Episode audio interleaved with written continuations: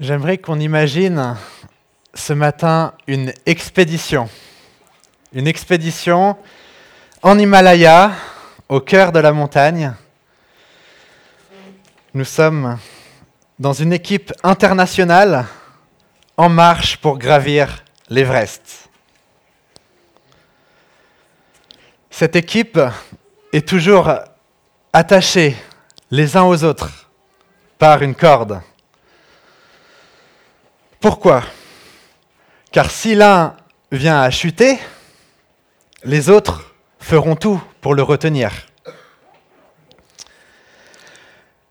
Cette équipe en marche pour l'Everest est interdépendante. Car le contenu de chaque sac à dos doit servir à l'ensemble de l'équipe. Certains portent les bouteilles d'oxygène nécessaires à tout le monde pour arriver jusqu'au bout. D'autres portent le matériel pour se réchauffer face au froid extrême. Chacun a besoin de l'autre. L'expédition est difficile et les guides de l'équipe doivent discerner sans cesse les conditions météo, l'évolution et sur quel terrain ils se trouvent.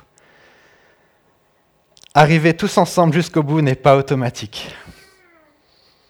Cela demande beaucoup de vigilance face aux dangers de la haute montagne. C'est une discipline collective et un soin mutuel est nécessaire pour rester engagés les uns vis-à-vis des autres. Malgré tout, il arrive, en réalité, hein, dans les équipes euh, d'alpinistes, que face à la difficulté, certains se détachent de la cordée pour faire demi-tour. À leur perte, bien souvent. À l'inverse, nous connaissons l'exemple de la fidélité des Sherpas.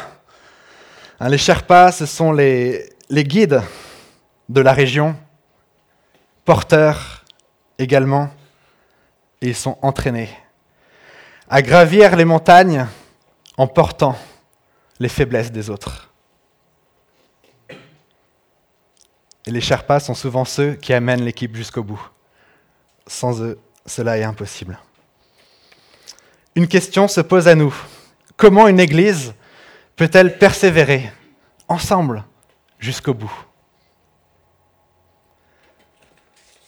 J'aimerais faire la lecture du texte biblique qui se trouve dans la lettre de Jacques au chapitre 5. Lettre de Jacques, chapitre 5, verset 7.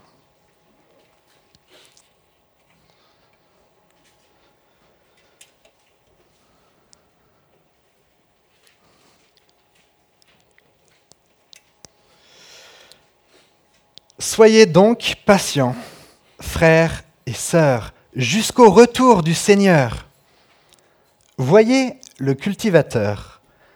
Il attend le précieux fruit de la terre en faisant preuve de patience envers lui jusqu'à ce qu'il ait reçu les premières et les dernières pluies. Vous aussi, soyez patients. Affermissez votre cœur, car le retour du Seigneur est proche. Ne vous plaignez pas les uns des autres, frères et sœurs, afin de ne pas être jugés.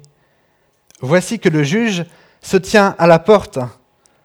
Mes frères et sœurs, prenez pour modèle de patience dans la souffrance les prophètes qui ont parlé au nom du Seigneur. Nous disons heureux ceux qui persévèrent. Vous avez entendu parler de la persévérance de Job et vous avez vu la fin que le Seigneur lui a accordée, car le Seigneur est plein de tendresse et de compassion.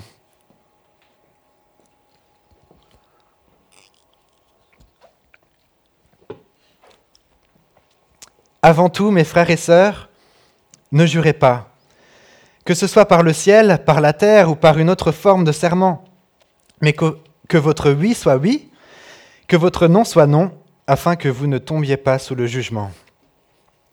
Quelqu'un parmi vous est-il dans la souffrance Qu'il prie? Quelqu'un est-il dans la joie Qu'il chante des cantiques? Quelqu'un parmi vous est-il malade Qu'il appelle les anciens de l'Église et que les anciens prient pour lui en lui appliquant de l'huile au nom du Seigneur? La prière de la foi sauvera le malade et le Seigneur le relèvera. S'il a commis des péchés, le pardon lui sera accordé. Avouez-vous donc vos fautes les uns aux autres et priez les uns pour les autres afin d'être guéris. La prière du juste agit avec une grande force. Élie était un homme de la même nature que nous. Il a prié avec insistance pour qu'il ne pleuve pas et il n'est pas tombé de pluie sur la terre pendant trois ans et six mois. Puis il a de nouveau prié, et le ciel a donné de la pluie, et la terre a produit son fruit. Mes frères et sœurs, si quelqu'un parmi vous s'est égaré loin de la vérité, et qu'un autre l'y ramène, sachez que celui qui ramènera un pécheur de la voie où il s'était égaré sauvera une âme de la mort et couvrira une foule de péchés. Amen. Jusqu'ici le, texte biblique. Qui est Jacques, l'auteur de cette lettre? Jacques n'est autre que le frère de Jésus, euh, donc le deuxième fils de Marie. Il fut donc élevé aux côtés de Jésus dans le même cadre. Et sa foi, selon les Écritures, se serait développée peu avant la mort et la résurrection de Jésus.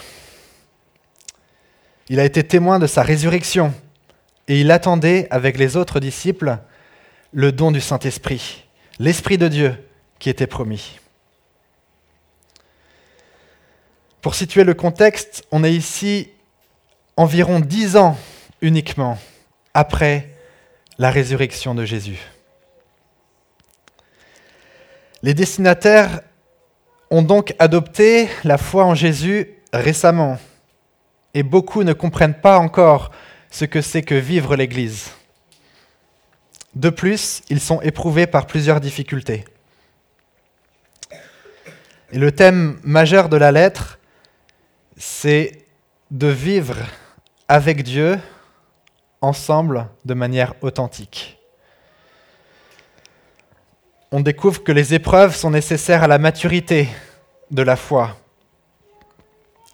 que la sagesse est est importante pour que l'Église tienne bon et que Christ doit être le centre de notre vision du monde, de la vision chrétienne. Et la vraie foi se voit aussi dans les œuvres.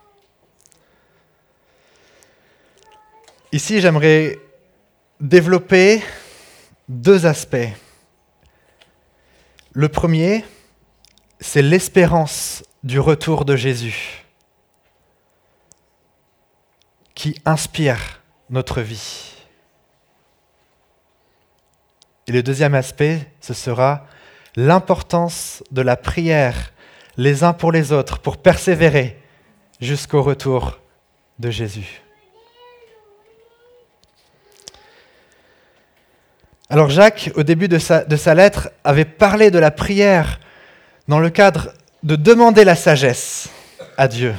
Et cette sagesse, est justement celle qui trouve sa joie dans la croissance au sein des épreuves.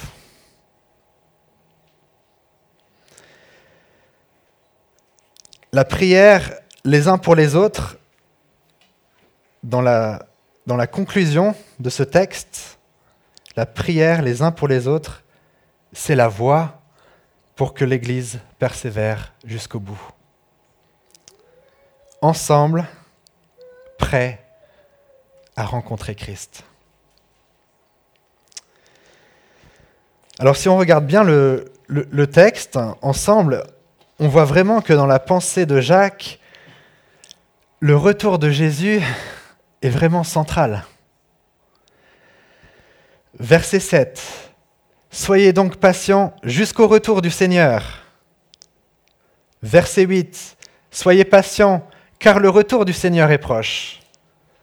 Verset 9. le juge se tient à la porte. Et on voit ici d'ailleurs dans les trois expressions que Jésus se fait de plus en plus proche. Il arrive, il arrive bientôt, il est à la porte. L'urgence ici est vraiment importante.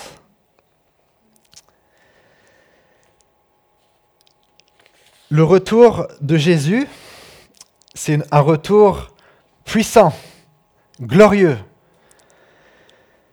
Il viendra juger le monde entier et mettre fin à l'injustice, à il mettra fin à toute forme de mal, parce qu'il établira une terre nouvelle. Tous ceux qui seront sauvés grâce à l'union avec Christ,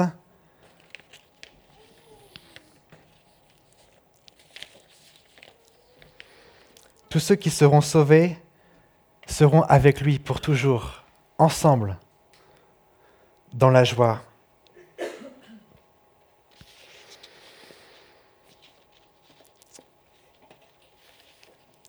Qu'arrivera-t-il pour ceux qui ont refusé d'être unis à Christ?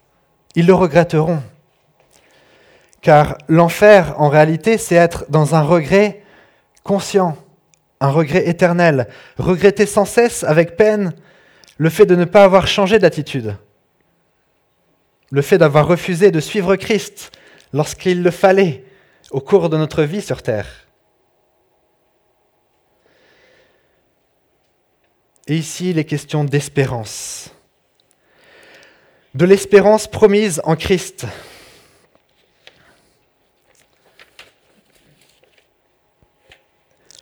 Jacques n'est pas le seul à parler dans ses écrits de l'espérance.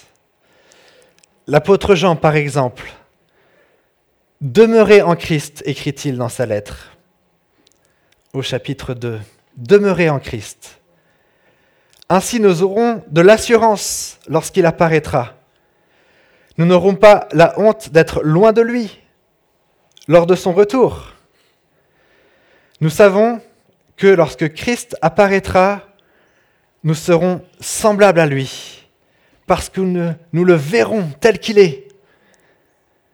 Nous le verrons tel qu'il est. Toute personne qui possède cette espérance en lui se purifie comme lui-même est pur. Une question se pose à nous ce matin. Quelle est la motivation pour avancer ensemble dans la foi? Quelle est notre motivation?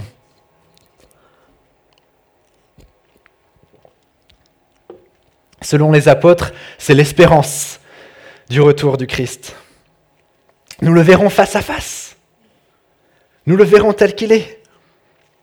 La promesse est celle d'une parfaite communion. Et vous savez, dans, cette communion à Dieu, nous n'allons pas nous dissoudre. Bien au contraire, notre personnalité sera parfaitement accomplie, rendue pure à l'image de Christ. L'humanité sauvée sera en parfaite communion avec lui. Et notre joie, ce sera de nous émerveiller dans ce face-à-face, de nous émerveiller sans cesse de son amour et de ses perfections qui sont infinies. Regardons le verset 7 euh, encore dans notre texte. Voyez le cultivateur Voyez le cultivateur. Il attend le précieux fruit de la terre en faisant preuve de patience envers lui jusqu'à ce qu'il ait reçu les premières et les dernières pluies. Le cultivateur, il agit en voyant d'avance le fruit qui va sortir de la terre. Sa patience, est motivé par le fruit qui va venir. J'aimerais donner une, illustration parce que j'ai travaillé la terre avec un ami vendredi dernier. Et cet ami, c'est vraiment un, un grand jardinier. Et nous travaillons la terre Et j'étais marqué par sa persévérance. Il s'agissait pour nous de préparer la terre en enlevant toutes les racines des mauvaises herbes qui peuvent pousser. Pour ma part, moi j'enlevais rapidement tout ce qui était juste en dessous de la surface. Mais lui souriait et travaillait beaucoup plus en profondeur. Il riait et me montrait qu'il fallait creuser deux fois plus profondément. Effectivement, il arrivait à déterrer de grosses racines que moi, je n'avais pas vues.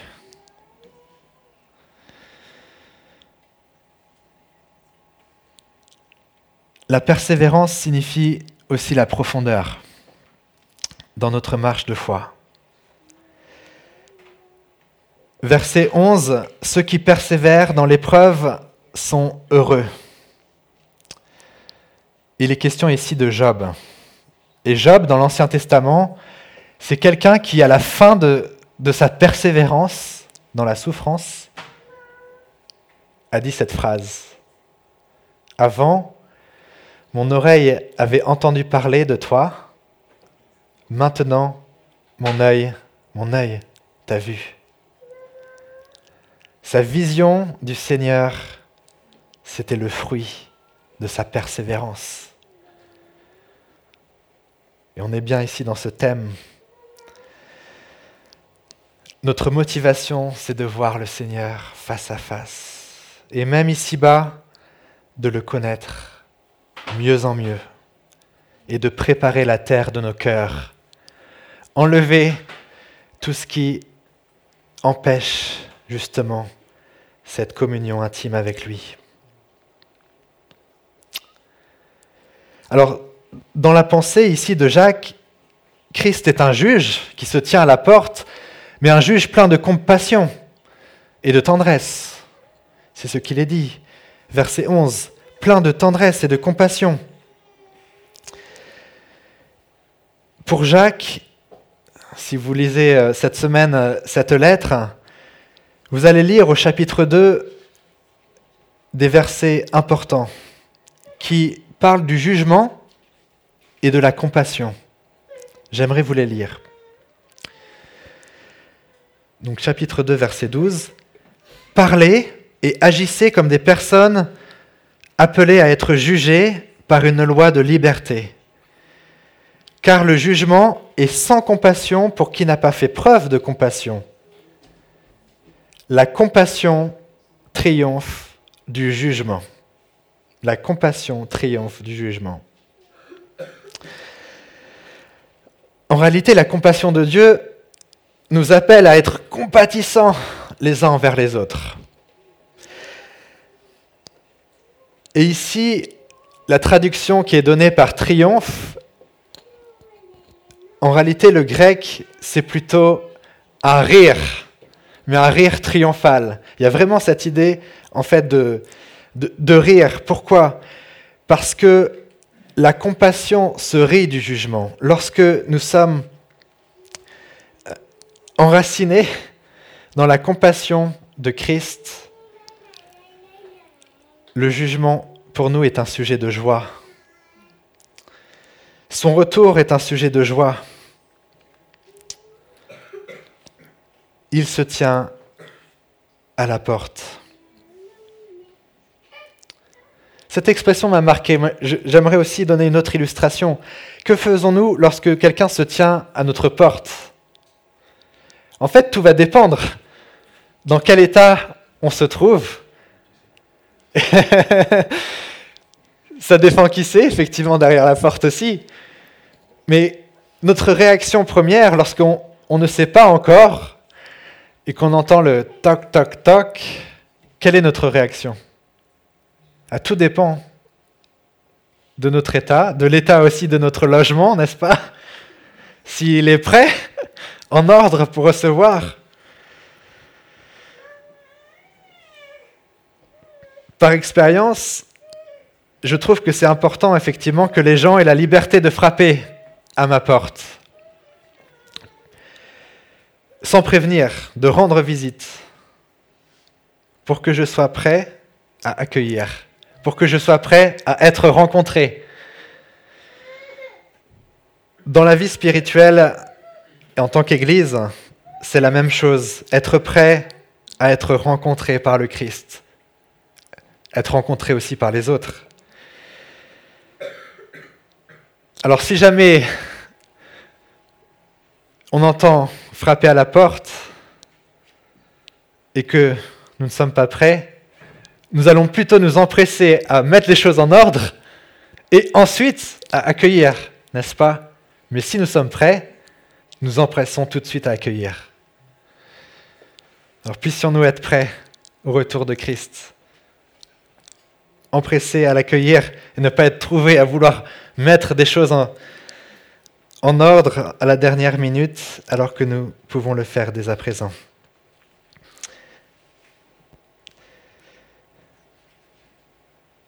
Passons à la prière. Alors Jésus lui-même, et j'aimerais le souligner, a fait le lien entre cette vigilance et la prière. Jacques, son frère, le connaissait, connaissait ses paroles. Et on voit dans, l'évangile selon Marc, au chapitre 13, Jésus qui enseigne, faites bien attention, restez en éveil et priez. Car vous ignorez quand ce temps viendra. Cela se passera comme un homme qui part en voyage. Il laisse sa maison, remet l'autorité à ses serviteurs, indique à chacun son travail et ordonne au portier de rester éveillé. Restez donc vigilants, car vous ne savez pas quand viendra le maître de la maison, le soir, ou au milieu de la nuit, ou au chant du coq, ou le matin, Jésus donc nous a avertis de rester vigilants et de prier.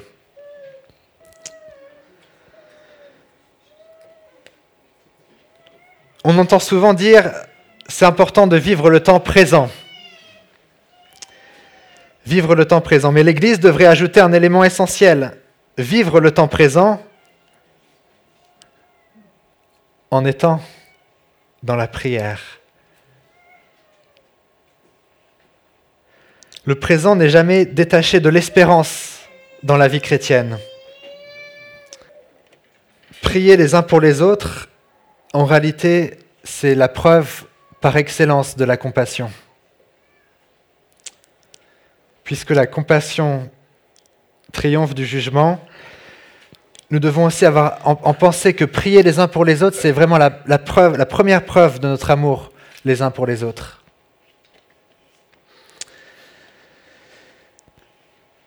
C'est ainsi que nous devons vivre le présent. Est-ce que vous vous souvenez de l'exemple de l'expédition dans les montagnes de l'Himalaya? J'aimerais vous parler d'un épisode aussi de la vie de Sundar Singh.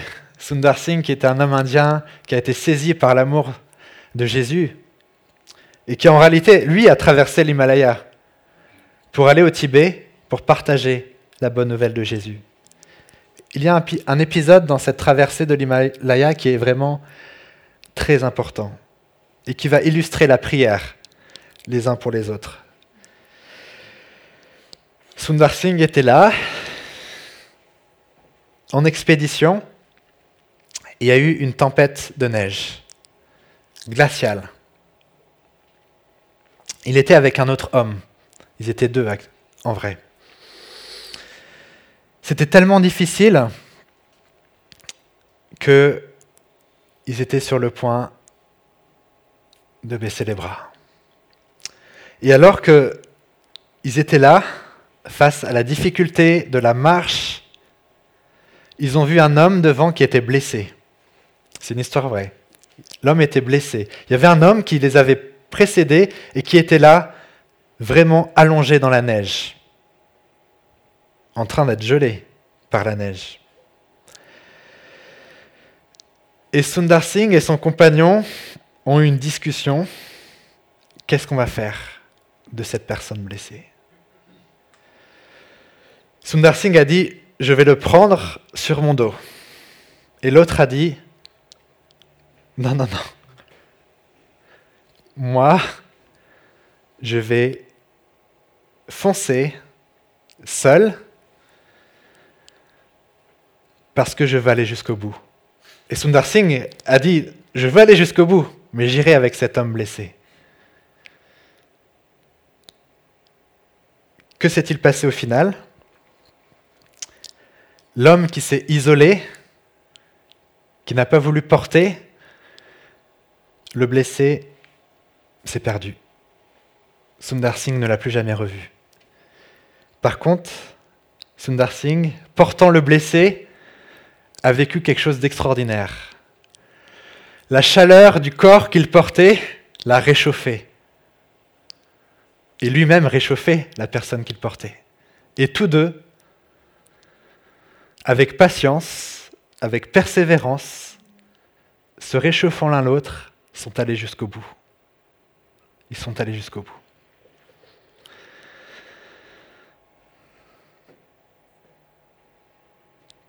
La prière mutuelle, c'est la même chose.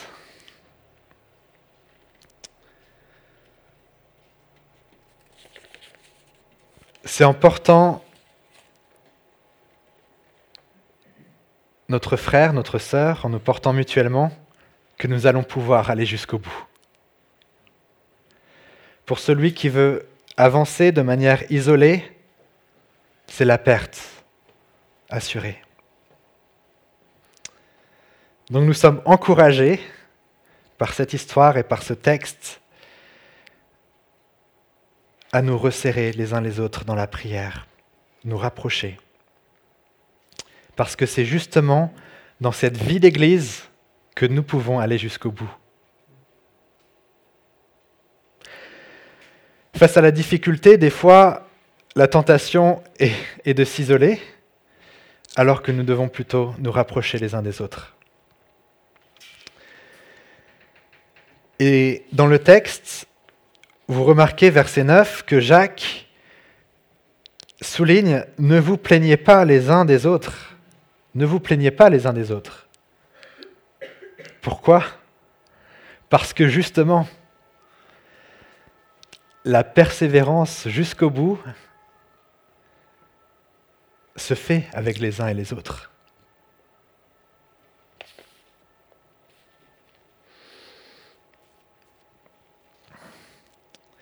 Les autres sont là pour m'aider à tenir bon.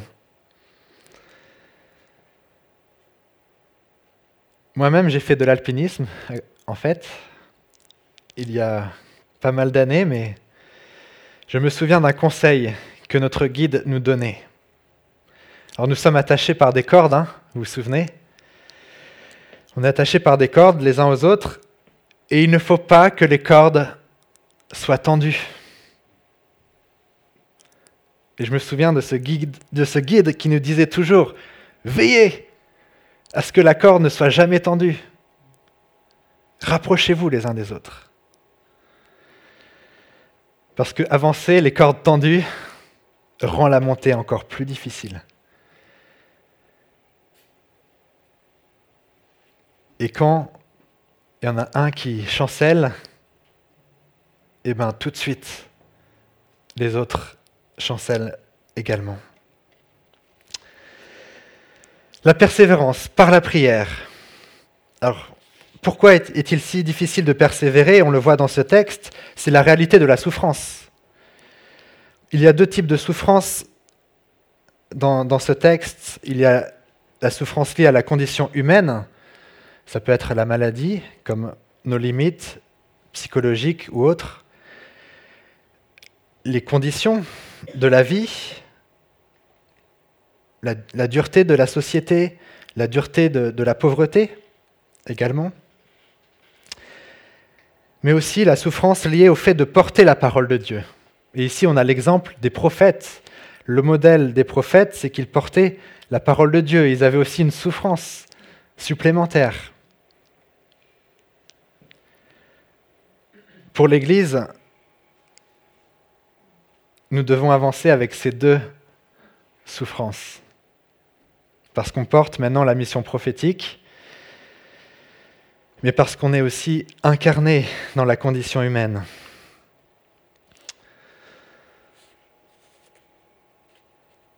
Quel est notre secours dans notre souffrance? Une question. Quel est notre secours dans notre souffrance? La réponse, c'est la vie communautaire. C'est la vie d'Église. Christ donne son secours dans les relations mutuelles. Christ est indissociable de l'Église.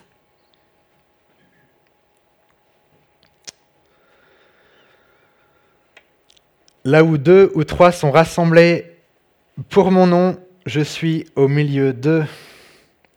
Rappelez-vous cette parole. La présence du Christ est promise lorsque les uns et les autres vivent des relations mutuelles marquées par la foi et par la compassion. Nous avons noté aussi, et c'est important par rapport à la prière les uns pour les autres, qu'il est question d'engagement, n'est-ce pas Dans ce texte, que votre oui soit, soit oui. Verset 12. Que votre oui soit oui, que votre non soit non, afin que vous ne tombiez pas sous le jugement.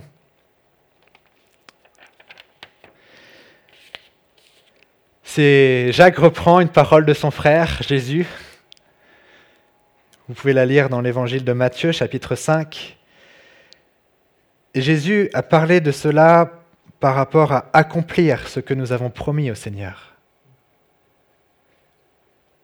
Tu accompliras ce que tu as promis au Seigneur. Et Jésus de rappeler que ton oui soit oui.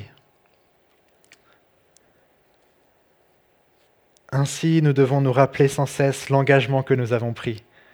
En nous unissant à Christ, nous sommes engagés les uns vis-à-vis des autres pour nous porter mutuellement et aller jusqu'au bout ensemble. La prière est donc, je l'avais rappelé, une démonstration de compassion, de fidélité à notre engagement et aussi de foi. Et aussi de foi. Et dans, ce texte, il nous est donné l'exemple d'Élie. Élie, donc, qui était un prophète hein, de l'Ancien Testament. Élie qui était de la même nature que nous. Il est question de la prière du juste, la prière de la foi, aussi dans cette deuxième partie. La prière, c'est aussi la démonstration de notre foi. Comment pouvons-nous dire que nous avons foi si nous ne prions pas?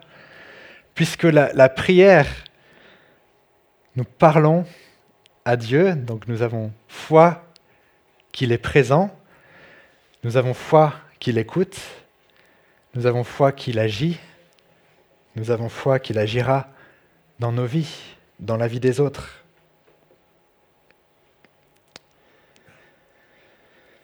Et c'est la, la, source de la, source véritable hein, de la prière, c'est la foi. Et c'est pour cela qu'on doit s'encourager à prier, parce que là, on s'encourage à vivre par la foi.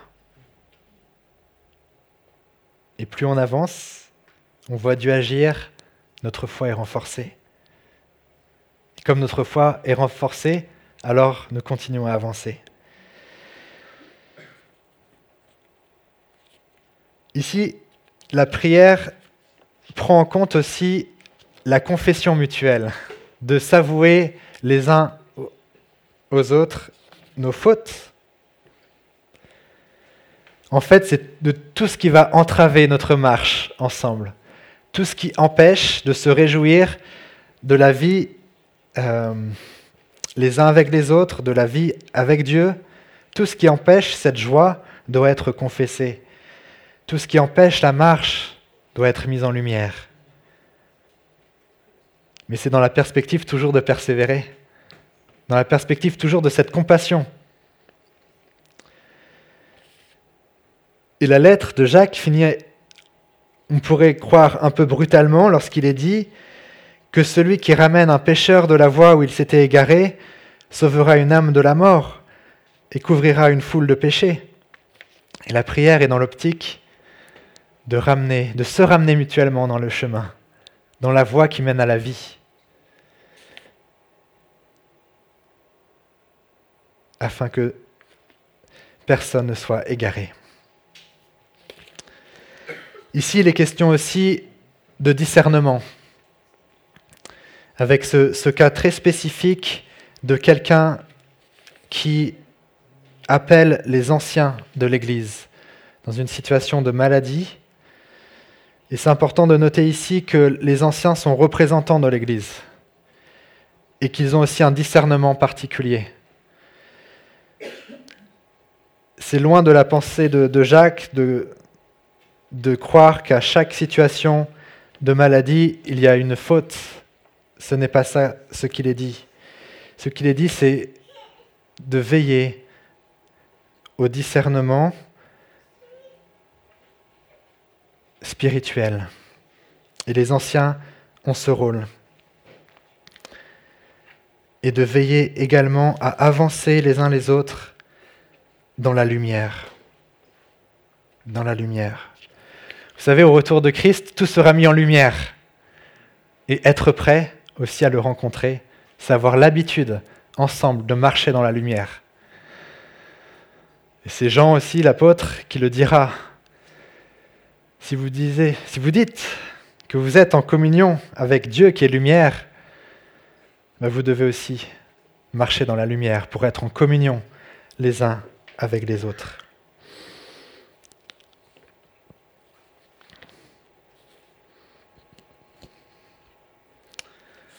Je finirai sur une promesse formidable qui se trouve dans ce texte. Le Seigneur le relèvera. Le Seigneur le relèvera. Verset 15. Ce qui est beau, c'est que Dieu est présent dans notre marche et qu'il vient nous relever lorsque nous avons le poids du sac à dos sur les épaules, lorsque la marche est dure, le Seigneur est là. Il nous relève. Et il est présent déjà à nos côtés. Je vous invite à, prier, justement, pendant un temps d'intercession pour, euh, pour l'Église, pour chacun d'entre nous, pour que nous puissions, comme ces alpinistes, aller jusqu'au bout avec le Seigneur. Prions.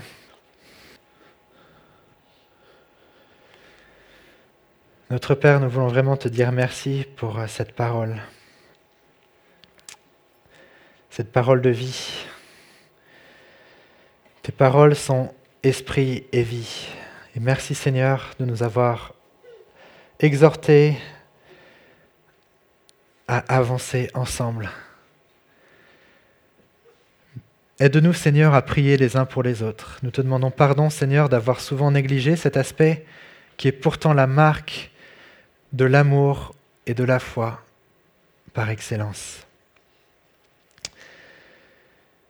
Merci, Seigneur, de nous aider par ta force à persévérer ensemble, à nous porter les uns les autres et à être prêts, prêts à ton retour. Merci pour cette formidable espérance qu'un jour nous serons face à face et pour l'éternité dans une joie parfaite, dans une communion parfaite. Seigneur, nous voulons être en paix parce que ta compassion triomphe du jugement, être en paix parce que nous allons être prêts à te recevoir, à t'accueillir, à t'empresser, s'empresser d'être avec toi. Merci Seigneur pour euh, ta parole. Aide-nous à, à la digérer cette semaine, à la mettre en pratique. Aide-nous Seigneur, semaine après semaine, à nous rapprocher, à persévérer. Au nom de Jésus. Amen.